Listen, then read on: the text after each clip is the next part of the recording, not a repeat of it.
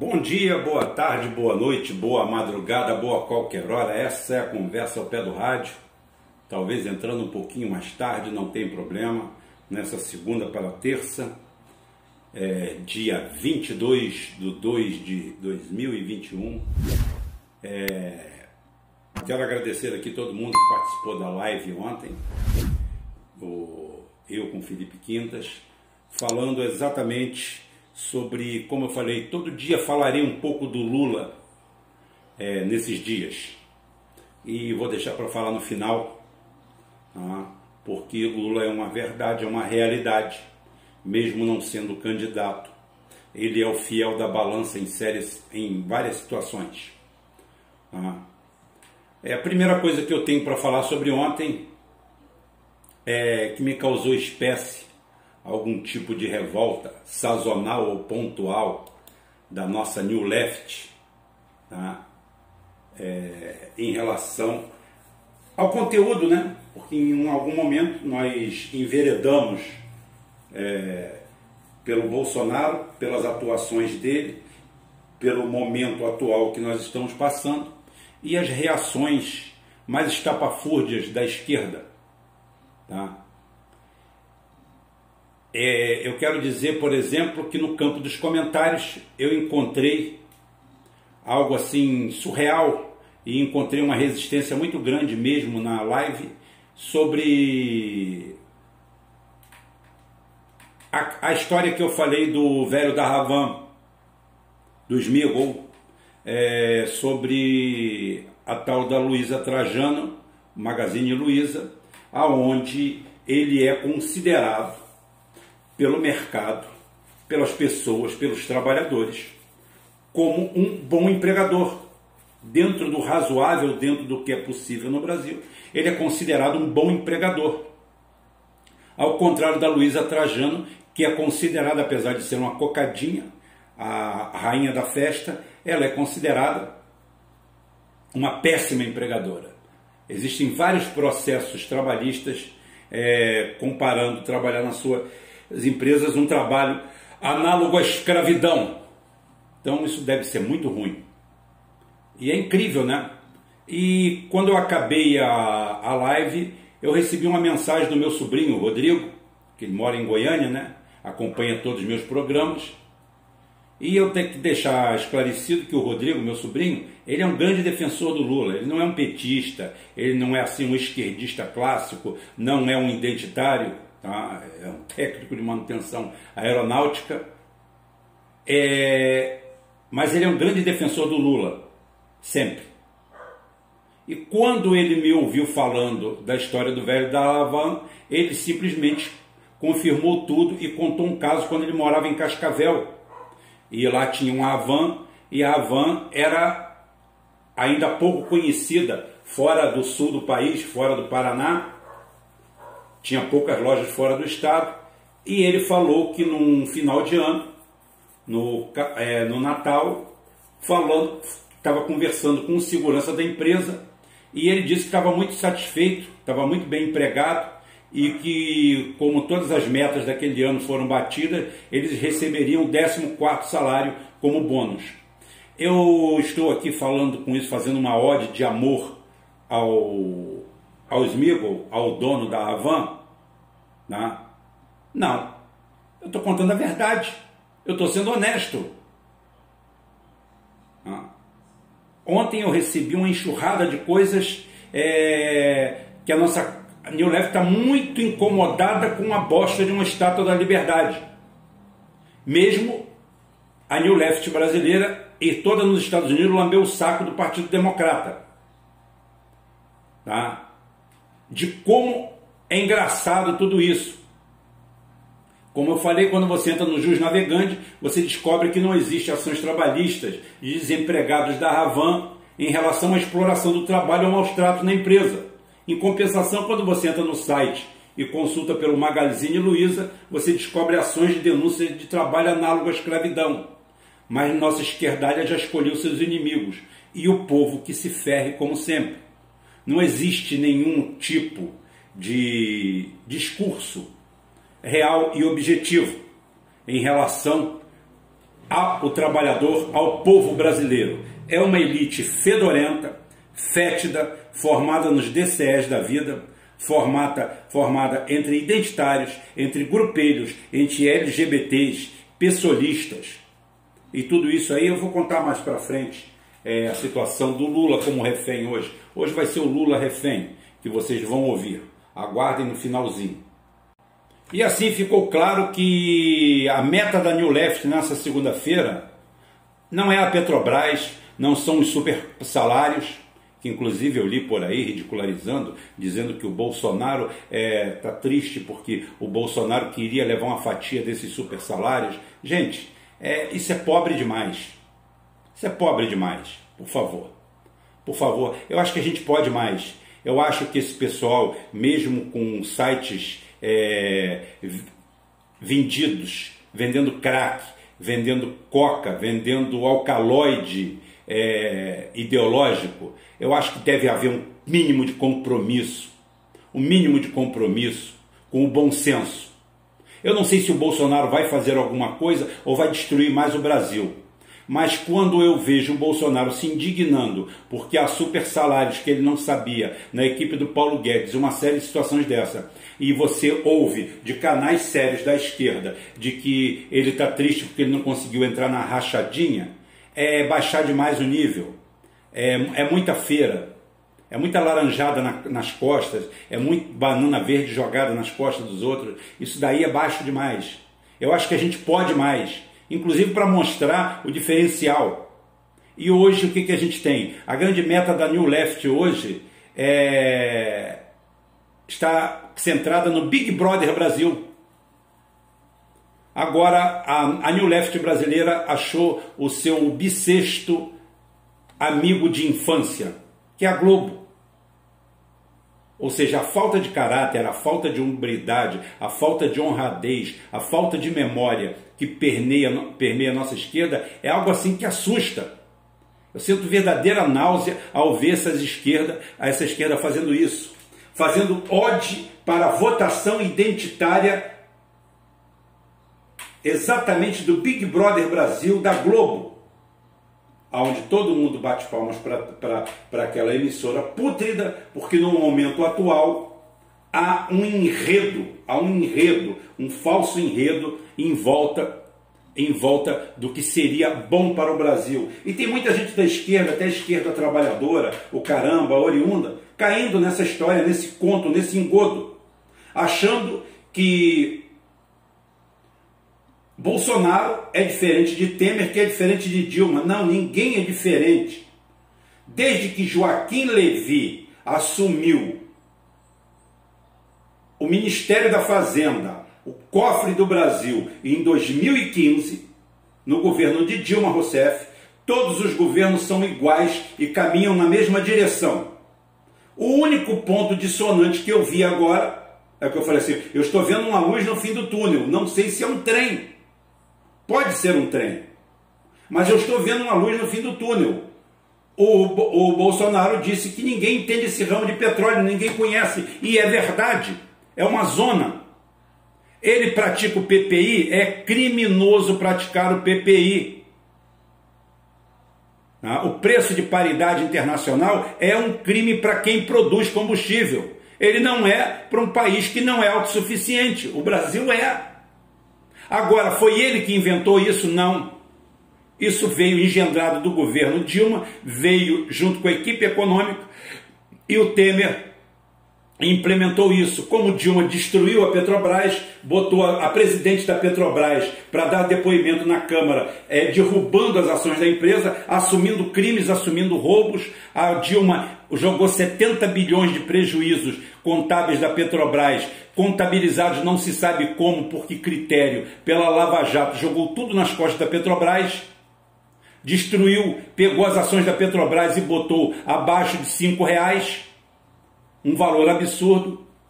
E hoje as ações da Petrobras caem exatamente porque aparentemente, aparentemente, o Bolsonaro dá uma guinada dentro de uma coisa, dentro de um quadro que ele viu que do jeito que está não dá para ficar pior. Apesar do Tiririca dizendo que pode ficar pior, parece que não pode ficar pior.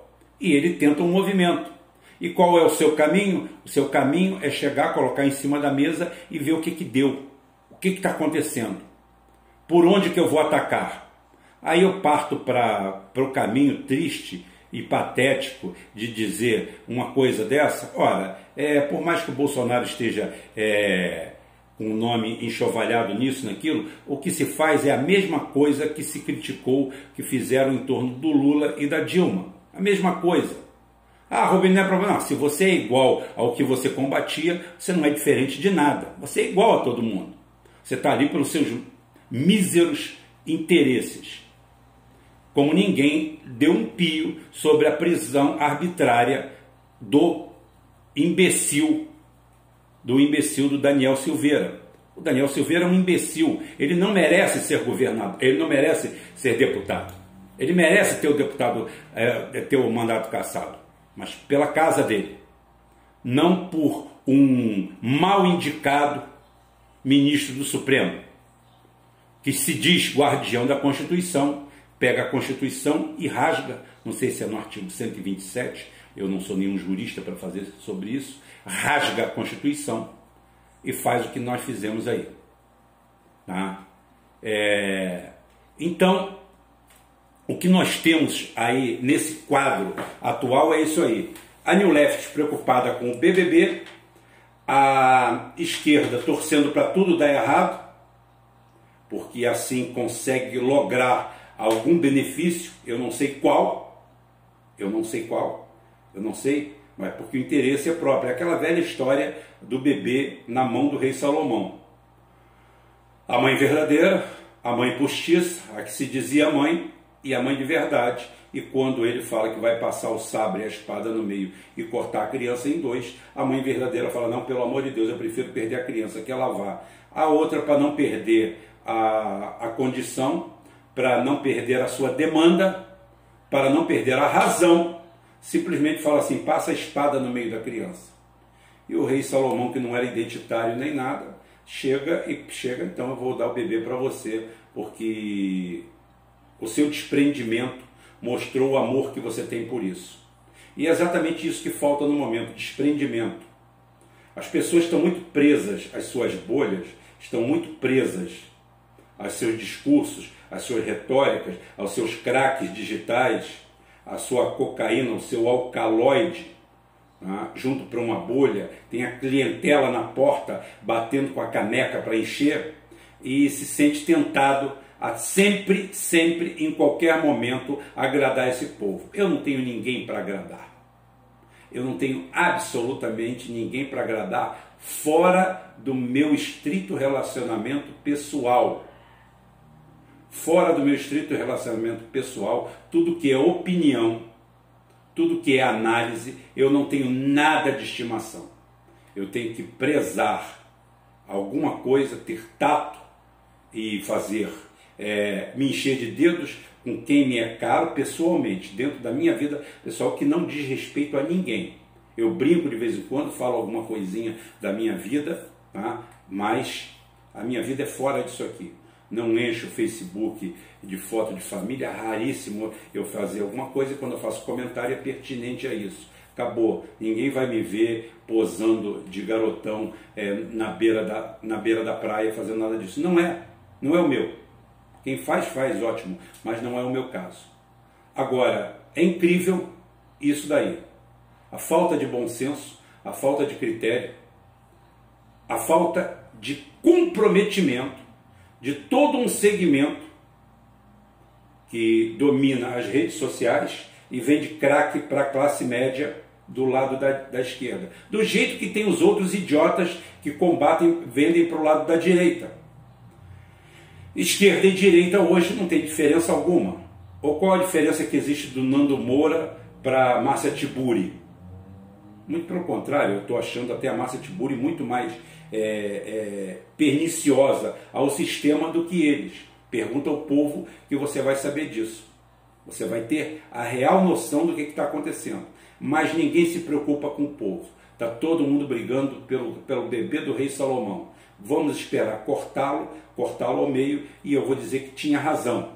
Então, para dizer que eu tinha razão, eu tenho que atacar o Bolsonaro, eu não tenho que analisar o que ele está fazendo, eu não tenho que analisar o grave cenário que nós estamos envolvidos. Nós não temos. A, ninguém está tendo coragem de dizer que a Bolsa caiu 4,76%, que amanhã deve cair mais ainda, que teve swap cambial é, milionário, que teve aposta, aposta no mercado paralelo. Né? não sei nem como é que está esse lixo coin isso aí nem me importa, nem me interessa, porque isso aí é moeda de traficante, de bandido e de outras coisas. Inclusive, só para lembrar, é, um jogador de futebol é, estava indo para a Europa e tinha 500 quilos de cocaína dentro do jatinho que ele estava. O que volto a dizer, o que eu sempre falei, sem medo de ser feliz, que graças à nefasta lei Pelé, a única grande cagada que o Pelé fez na vida foi colocar o nome dele, colocar a chancela dele, colocar a grife dele que ele tem no mundo inteiro para essa lei Pelé, que foi criada no governo tucano, única e exclusivamente para transformar o futebol tá, numa narcodestilaria de dinheiro. Então, hoje, empresário de futebol, narcotraficante, traficante de arma, é tudo a mesma coisa. A prova está aí. O cara estava indo para a Europa e tinha 500 quilos de cocaína dentro do jatinho dele. Aparentemente era uma, inocência, uma inocente transferência de um jogador de futebol que necessitava, não podia ir num avião de carreira, não. Tinha que estar lá rapidíssimo tá? e estava num jatinho e esse jatinho tinha 500 quilos de cocaína provando que empresário de futebol, narcotraficante e todo esse tipo de gente é tudo a mesma coisa. Esse é o Brasil que nós temos aqui. E hoje, como eu falei, queria falar com o Lula, ou falar do Lula, como eu sempre fecho, eu quero abrir com algo positivo. Ele foi o único nome da esquerda, ou do que se pretensamente chama de esquerda, é, que levantou a voz e disse que o Daniel Silveira foi preso por um ato arbitrário.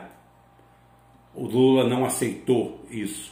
O Lula bateu de frente. Pena que o Lula não bateu de frente na hora certa.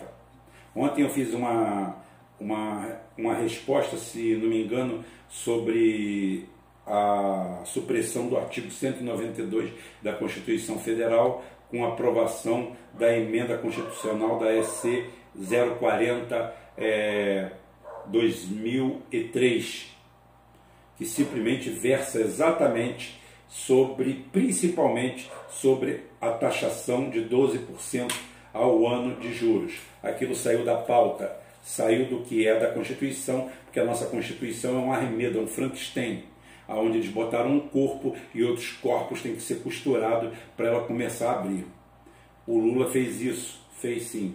Mas se ele não fizesse, ele governaria? Com certeza que não. O problema é que ele nunca manobrou a seu favor ele hoje tardiamente chega à conclusão, ele foi vítima de. Ele foi vítima de tudo, até do PT. Lula e PT são duas coisas diferentes. Dá para chegar à conclusão disso hoje. O Lula foi usado pelo PT durante muito tempo. O PT precisava de um peão, um peão bem fornido e bem nutrido. Precisavam de um peão. E o Lula, muito sagaz, se prestou esse papel quando na realidade o PT, assim como o PSDB, são duas criações vindas diretamente da USP, saiu do forno da USP. E o Lula vem como refém, vem como refém desde que passou o cetro para a rainha, a imperatriz Dilma, a imperatriz do, do neoliberalismo, a rainha, a rainha da New Left, a mulher que criou o empoderamento total, que criou uma cisão nas Forças Armadas, que veio com a Comissão da Verdade, que na realidade, na realidade é um conjunto de mentiras e obviedades feitas de fora e colocadas aqui para simplesmente fazer um rompimento no tecido social, numa continuação clara da, da do mensalão de 2012, aonde de forma surreal o cara que estava é, destruindo o PT, acabando com o PT, é reconduzido ao cargo pela Dilma por aceitar a nomeação da lista tríplice. no momento em que qualquer um pegaria e chutaria aquele gurgel para o quinto dos infernos, e ela simplesmente o mantém diante de tudo para continuar a perseguição. A perseguição que pega o DNA dela, pega as digitais dela, quando ela persegue Gabriele e Dirceu. Ah, e quer a prisão do Dirceu. Ela manda prender o Dirceu, porque quem prende o Dirceu é a sua amiga de infância, Rosa Weber, com o parecer do, do onipresente Sérgio Moro, mostrando que tudo isso cheira muito mal. E Lula começa a se acuar, começa a ser acuado. Eu cantei a prisão do Lula já em 2014. Em 2014 eu já cantava a prisão do Lula. Em 2015 eu já falava que Dilma era traidora. Tem banner sobre isso da época. Em, em, no meio, meados de 2000, de 2015, eu já dava o nome da, da Dilma, eu tinha votado na reeleição dela e vimos tudo isso. Reeleição essa que só aconteceu porque Lula é frouxo, Lula é covarde, Lula correu do enfrentamento e a Dilma bateu em cima da mesa e disse que aquele seria o governo dela, e foi mesmo, porque até ali, aqueles quatro anos inerciais, ela recebeu o governo do Lula ela só começa a ter atitudes no final de, no, no meados de 2013, quando ela bate palmas para a Primavera Tupiniquim. Ela bate palmas enquanto essas pessoas enfrentam a polícia, destroem tudo, todos eles ligados ao PSOL, todos eles ligados a Sininho, ligados a bolos, e essa quadrilha toda, essa corja toda, financiada por think tanks é, internacionais. E o serviço foi entregue a Dilma, e a Dilma nada. Pega tudo e alimenta e retroalimenta e prepara tudo para colocar o Sérgio Moro em evidência na Berlinda. Ninguém nunca questionou o Sérgio Moro, nenhum outro poder questionou o Sérgio Moro, nem o, o STF, que agora fez um tratamento contra o problema de memória deles, o Alzheimer deles, e agora estão lembrando de um monte de coisa que eles não lembraram na época. E pelo sim, pelo não, empurraram Lula na cadeia, e tudo isso aí é história. O próprio Bolsonaro próprio Bolsonaro é fruto dessa história. E parece que o Bolsonaro, com aquele elemento humano, está descontente com esse roteiro. Dá toda a impressão. Se é verdade ou não, não sei. Como eu falei, vamos deixar a, a carruagem andar. Agora, Lula dá um péssimo exemplo ao se entregar em São José dos Campos, ou em São Bernardo, né? Em São Bernardo, é, lá no comício, né? Ele se entrega com um abraço da Dilma, o abraço de cobra, de serpente da Dilma. Ela coloca, ela e Zé Cardoso, Zé Galinha, seu fiel escudeiro, é, colocam Lula na cadeia e Lula fica lá por dois anos praticamente. Tá? Dois anos que fazem muita falta, não são dois anos no início da vida, são dois anos no final da vida, aonde você está fazendo a diferença. E depois disso veio a história do Ciro Gomes, que é o culpado disso. Não existe culpado nenhum. O PT foi colocado para perder, porque ele só ganharia com Lula. Então foi tudo um script. Tudo, tudo, tudo faz parte da mesma farsa. O que ocorre hoje, que isso daí é rei morto, rei posto. Hoje, efetivamente, Bolsonaro é o presidente da República. O que, que eu acho disso? Não foi a minha escolha. Ah, ele está tomando algumas medidas aí destruidoras, ótimo, vamos analisá-la. Ah, ele tomou uma medida aí contra o presidente da Petrobras, ótimo, já é alguma coisa. O cara faz parte do, do tripé neoliberal, ultraliberal que tomou conta do Brasil. Um na própria figura do Paulo Guedes, outra no Roberto Campos Neto e outra no Castelo Branco. Castelo Branco cai e quebra a perna. E agora passamos o dia inteiro exorcizando o Estado brasileiro, exorcizando a Petrobras exorcizando o Bolsonaro, porque, segundo consta, as nossas bolsas estão tendo prejuízo. Eu quero que vão para o inferno, porque 3 ou 4 ou 5 milhões de investidores na bolsa não significam nem 3% da população brasileira. Então eu quero que vocês se lasquem, que vocês se ferrem. Tô nem aí.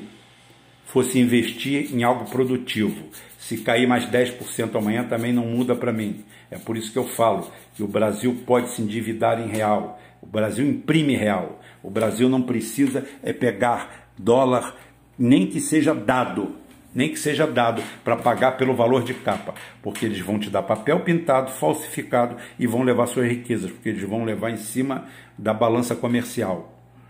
Né? Então isso daí não conta, não cola, não bate. Não bate. Nada disso aí bate. Estamos num momento ímpar. Um momento ímpar de saber o que, que vai acontecer. É desolador o quadro do governo? É. Mas foi tomada uma medida ou estão sendo tomadas um conjunto de medidas. Vamos ver para que lado vai, exatamente para não queimar a língua, para não fazer o que o Ciro faz toda hora, que todos fazem. O Lula, nesse ponto, se recolhe e vai na boa, como foi na boa no caso do Daniel, né? Do, do, do, Daniel, do Daniel Silveira. Foi conciso, foi preciso, foi cirúrgico meteu o pau em tudo que o cara falou, porém, ao fechamento, chegou e disse ele não poderia estar preso, o STF não é para sair prendendo. E parece que vem uma PEC por aí, a PEC 52, se não me engano, acho que vem uma PEC aí mudando a relação, o equilíbrio de forças entre o executivo, entre o legislativo e talvez provavelmente o executivo e o judiciário. Parece que o tiro no pé pode ter sido do judiciário. Aguardemos para ver o que, que, está acontecendo. A reação que está acontecendo dentro do, da, da Câmara dos Deputados é bem interessante depois deles terem aceito de forma pacífica, quase bovina, a prisão do seu deputado, que, como eu falei, não era para ter acontecido ela como prisão é ilegal. O processo de perda de mandato por quebra de decoro é totalmente justo. Agora, não a prisão. A prisão, como eu falei, como o Lula falou, mas o Lula não pode falar muito porque o Lula é refém do PT USP. Lula não pode dar a boca. Lula só passou a ser elogiado e venerado quando pegou o ultraliberal, ultracanalha Fernando Haddad, com aquela cara de bunda mole, com aquela cara de bolos arrependido, simplesmente dando as cartas e falando todas as merdas possíveis, corroborando as merdas que a Dilma fala, entre elas o apoio total à liberdade do Banco Central, à liberdade da raposa dentro do galinheiro. Era isso que eu tinha que falar por hoje, é isso que eu tinha que tocar por hoje, e amanhã a gente volta com toda certeza, e quarta-feira é live às 19 horas no canal do Felipe Quintas, para a gente falar um pouco sobre petróleo, Petrobras, vamos falar bastante coisa. Perguntem bastante, produção, o que, que é, o que, que não é, como é, como se perfura um poço de petróleo, o que, que é um poço de petróleo, tudo. Podem perguntar qualquer coisa. Estarei lá pronto para responder. As questões políticas, geopolíticas e sim, industriais da Petrobras também. Essa vantagem de levar o Rubão o Rubão sabe falar da área industrial da Petrobras. O que é a Petrobras, o colosso que é a Petrobras e o que nós fazemos lá dentro, que nós sempre fizemos. Até amanhã, se Deus quiser, e Ele há de querer.